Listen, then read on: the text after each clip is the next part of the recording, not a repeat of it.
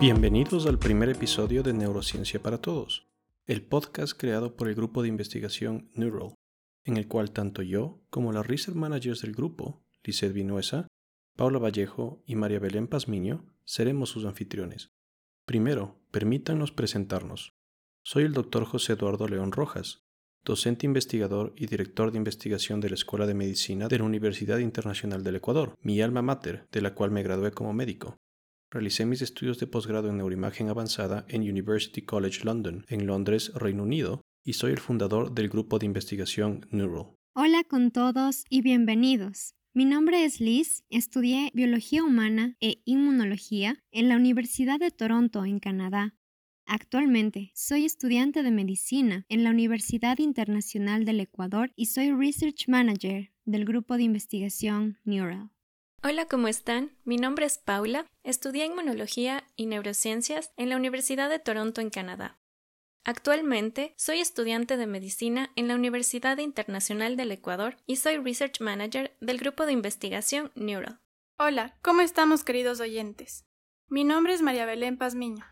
Soy estudiante de medicina motivada por el aprendizaje y transmisión de conocimientos de forma práctica y sencilla.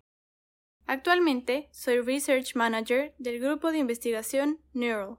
En este episodio hablaremos acerca del objetivo de este podcast y de nuestro grupo de investigación, pero primero vamos a responder una pregunta importante. ¿Por qué hacer investigación médica? Es una pregunta que me estuve haciendo durante bastante tiempo, entonces por coincidencia estaba en YouTube procrastinando un poco como todos hacemos, y me encuentro con un discurso muy interesante. Este discurso era por el doctor Neil deGrasse Tyson, y era un discurso que dio en la graduación de la Universidad de Western New England. En este discurso él hablaba que existe un tipo de pensamiento nebuloso. ¿A qué se refiere con pensamiento nebuloso? Pues para explicarlo dio dos ejemplos. El primero era que su hermana se había graduado de la universidad, y él le preguntó, bueno, ¿dónde quieres ir? ¿Dónde vamos a celebrar? Y ella le respondió, mm, ¿cuáles son mis opciones? En ese momento él se dio cuenta de algo muy interesante y dice que estamos acostumbrados a tener muchas opciones, que su hermana posiblemente no era capaz de decidir algo, de pensar en algo nuevo, de elegir a dónde ir, porque toda su vida ha estado acostumbrada a responder exámenes de opción múltiple. Puede ser que sea un ejemplo muy exagerado, pero si es que lo pensamos a profundidad, es un poco alarmante y es algo que te abre los ojos. Toda nuestra vida estamos acostumbrados a seguir un camino y pelear por un título, por dar una prueba, y el valor de un estudiante se vuelve quién tiene más puntos o quién ha respondido cierta cantidad de preguntas más que el otro.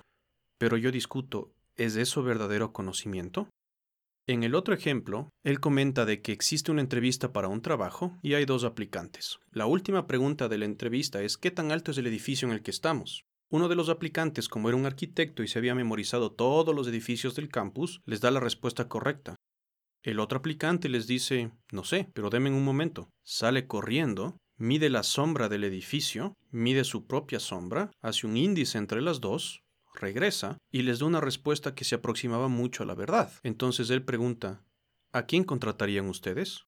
Y menciona, y yo estoy de acuerdo, a la persona que salió corriendo a hacer el cálculo. ¿Por qué? Porque esa persona tiene la capacidad de unir los conceptos que aprendió y sacar una respuesta, tener un pensamiento nuevo, tener un pensamiento original.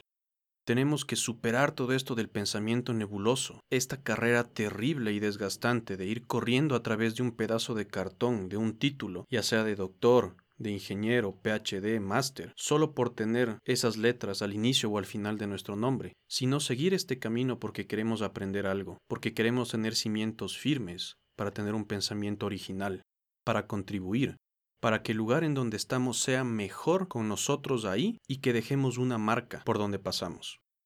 Y eso es la razón por la que se tiene que hacer investigación médica porque puedo ver las cosas desde una nueva perspectiva, desde un nuevo ángulo, porque puedo describir algo nuevo, porque puedo aportar al conocimiento y porque mi aporte puede ser que lleve a descubrimientos mucho más grandes. Porque de esa manera puedo inspirar e incentivar a los que vienen atrás mío, porque de esa manera puedo dar mi perspectiva única. Les prometo que cualquier persona que haya ganado el Nobel nunca pensó que definitivamente voy a ganar. No, es el trabajo duro, es la forma de pensar fuera de la caja y es la forma de contribuir lo que hace que crezcamos. La única manera en la que la medicina y las profesiones de la salud y los países pueden salir adelante es mediante pensamientos originales, educación que promueva este tipo de características y que nosotros mismos nos pongamos la camiseta y eduquemos al que viene atrás, inspiremos al que viene atrás y ayudemos al que viene atrás, porque les prometo que hay espacio en la cima para todos. No tiene que ser una competencia en la que la gente se saca los ojos por ser mejor. El que es mejor humillando y pisoteando a su competencia o humillando a los que saben menos, lo único que demuestra es verdaderamente cuán ignorante es. Así que apoyémonos, contribuyamos y creemos un mejor futuro para la humanidad esas son unas de las pocas razones por las que creo y les estimulo para hacer investigación científica, porque verdaderamente vale la pena y porque les va a nutrir y van a crecer como profesionales de la salud y como estudiantes. Todas estas creencias, valores y principios son los cimientos del grupo de investigación Neural. Nuestro grupo se enfoca en investigación médica dentro del campo de la neurología, neurocirugía, neuroimagen y las neurociencias en general, es un grupo interinstitucional e internacional, conformado por miembros de la Escuela de Medicina de la UID y por miembros del Queen Square Institute of Neurology de University College London, que durante mucho tiempo ha sido considerada como una de las 10 mejores universidades de todo el mundo.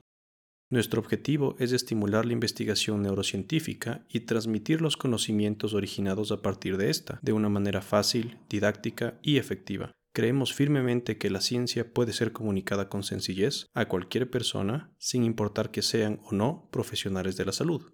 Es por eso que este podcast tiene ese objetivo, el transmitir nuestra pasión por las neurociencias a estudiantes de medicina, médicos generales, médicos especialistas, profesionales de la salud, pero más importante, al público en general. Espero que después de escuchar nuestros episodios, todos ustedes lleguen a interesarse tanto en el cerebro como todos nosotros ya que verdaderamente este órgano que está dentro de nuestros cráneos es la última frontera del conocimiento médico. Nos vemos en los siguientes episodios de Neurociencia para Todos.